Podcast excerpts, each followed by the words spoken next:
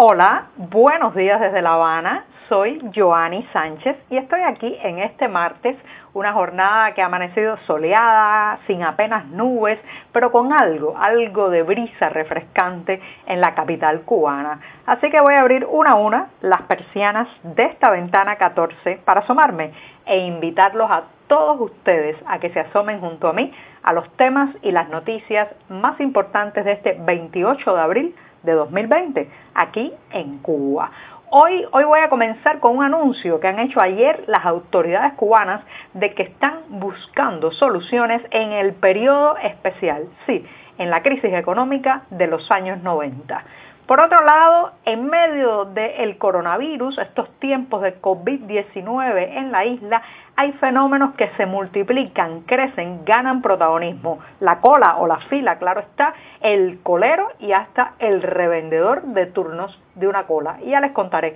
por qué. Mientras tanto, en algunas zonas turísticas donde de pronto se han cortado los ingresos, las familias buscan la solución a su alimentación en los huertos de autoconsumo y ya les comentaré algunos ejemplos. Y bien, presentados ya los titulares, voy a pasar a revolver para tomarme el cafecito informativo. Ese que de lunes a viernes compacto con ustedes desde diciembre de 2018, recién colado, breve, que hay que ahorrar cada día más, amargo como me gusta a mí, pero siempre, siempre necesario.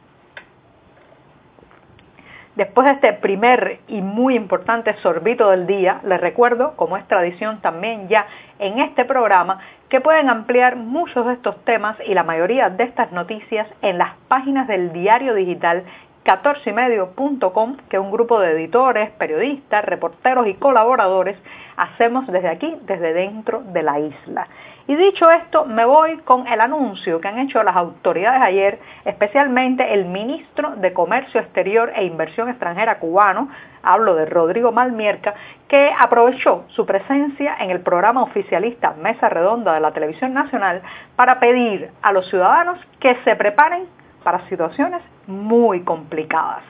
O sea, ya estamos anunciados de que toda la situación económica parece que irá a peor en las próximas semanas y bueno, pues los funcionarios advirtieron que se analizan las experiencias del pasado, especial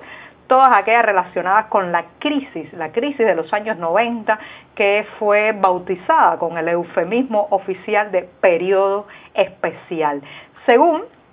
según este funcionario del ministro de Comercio Exterior, dice que podemos utilizar algunas medidas tomadas en aquel tiempo, como el ahorro y el uso eficiente y racional de los recursos. Ahora bien, ¿qué es lo que pasa? Eh, si hay algo a lo que temen la mayoría de los cubanos es eh, al regreso a esos momentos oscuros, grises, a esos momentos de colapso económico, de larguísimos apagones, eh, de eh, prácticamente colapso del transporte público, de falta de alimentos, que fueron los años 90 del periodo especial en Cuba. esto fue una crisis económica que ustedes saben derivó a partir del corte abrupto de los subsidios, de las ayudas y del comercio muy ventajoso del campo socialista con la isla, en la medida que el muro de Berlín se cayó, la Unión Soviética se desintegró, pues Cuba perdió todo ese apoyo económico, todo ese apuntalamiento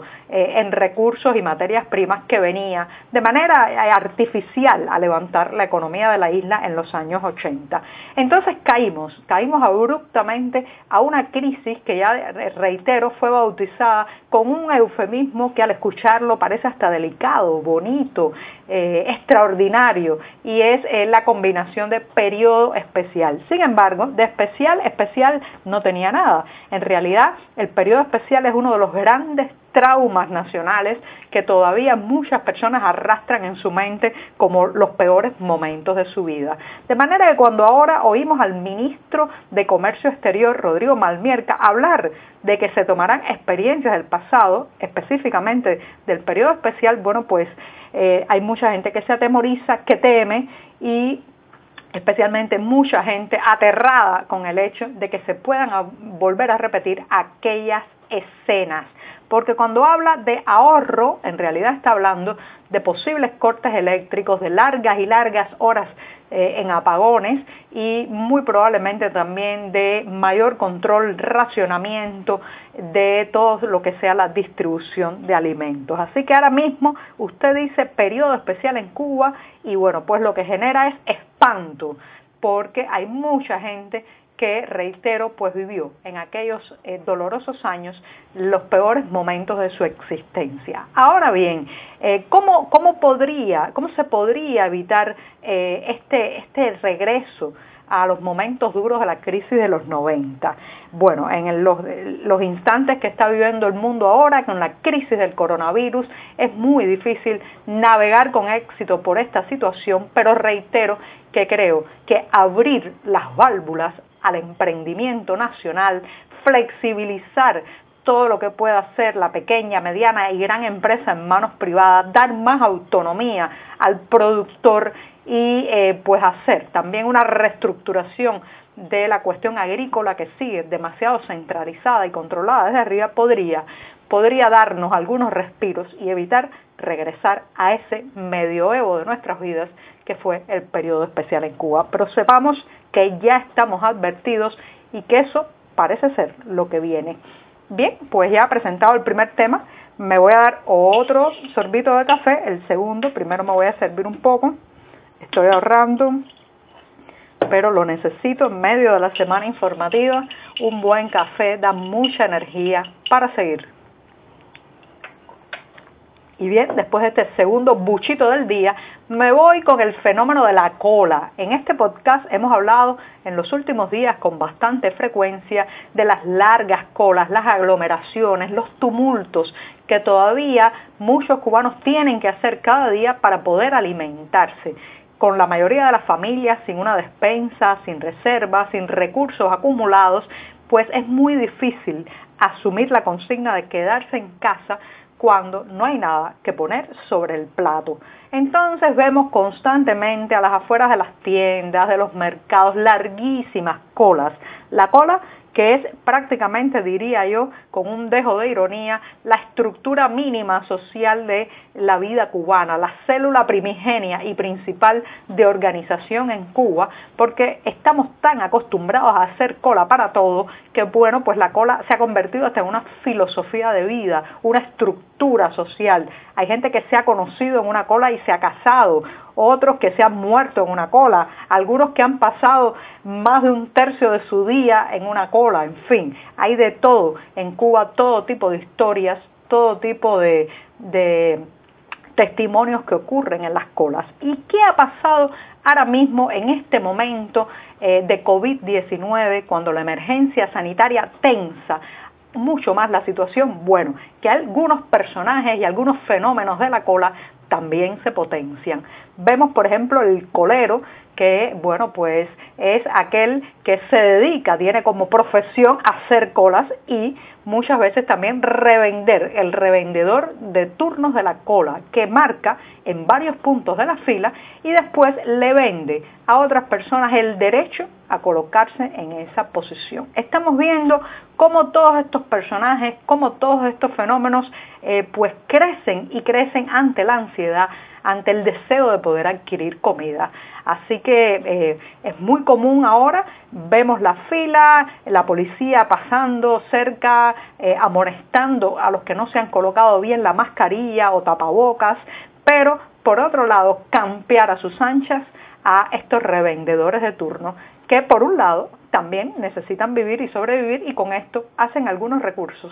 para poder comprar también ellos su propia comida. Así que eso es lo que estamos viviendo, la cola, la cola no cesa y ha vuelto con más fuerza todo ese eh, mecanismo de aprovecharse de la cola, de vivir de la cola que hemos conocido tan, pero tan bien en nuestro país y que se exacerba, crece, aumenta en tiempos de crisis.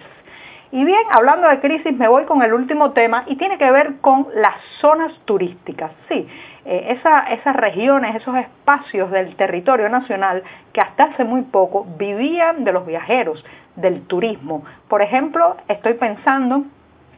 en toda esta esta parte muy bonita de la naturaleza cubana del occidente que es en la zona de Soroa, en la provincia de Artemisa. Hasta hace poco, Soroa era un continuo ir y venir de vehículos cargados de turistas, la mayoría de las familias rentaba o alquilaba habitaciones a los viajeros, muchas personas se beneficiaban de servicios como guía de naturaleza, alquiler de caballos, transportista privado, restaurantes también particulares, pero ahora todo eso terminó abruptamente. Soroa, que antes era, pues como decía, un hervidero, un ir y venir de turistas, ahora ha quedado prácticamente vacío. Solo las familias que viven en esa zona y muy poca, muy poca transportación para entrar o salir del lugar. ¿A qué se está obligando, a qué están siendo obligadas muchas de estas familias ante el colapso del turismo, el corte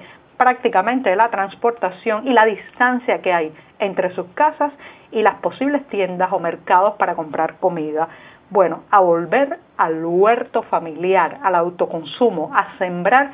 cada pedacito de tierra para intentar sobrevivir. En 14 y medio hemos publicado esta semana un reportaje muy detallado con la experiencia que están viviendo esos eh, antiguos emprendedores que hasta hace poco se sostenían toda su vida con el turismo y que ahora han tenido que volver al surco, a la tierra, a la semilla, para intentar garantizar los alimentos de las próximas semanas. Y con esto, con esto me despido esta mañana, no sin antes recordarles que se queden en casa. Siempre que puedas, quédate en casa. Hasta mañana, muchas gracias.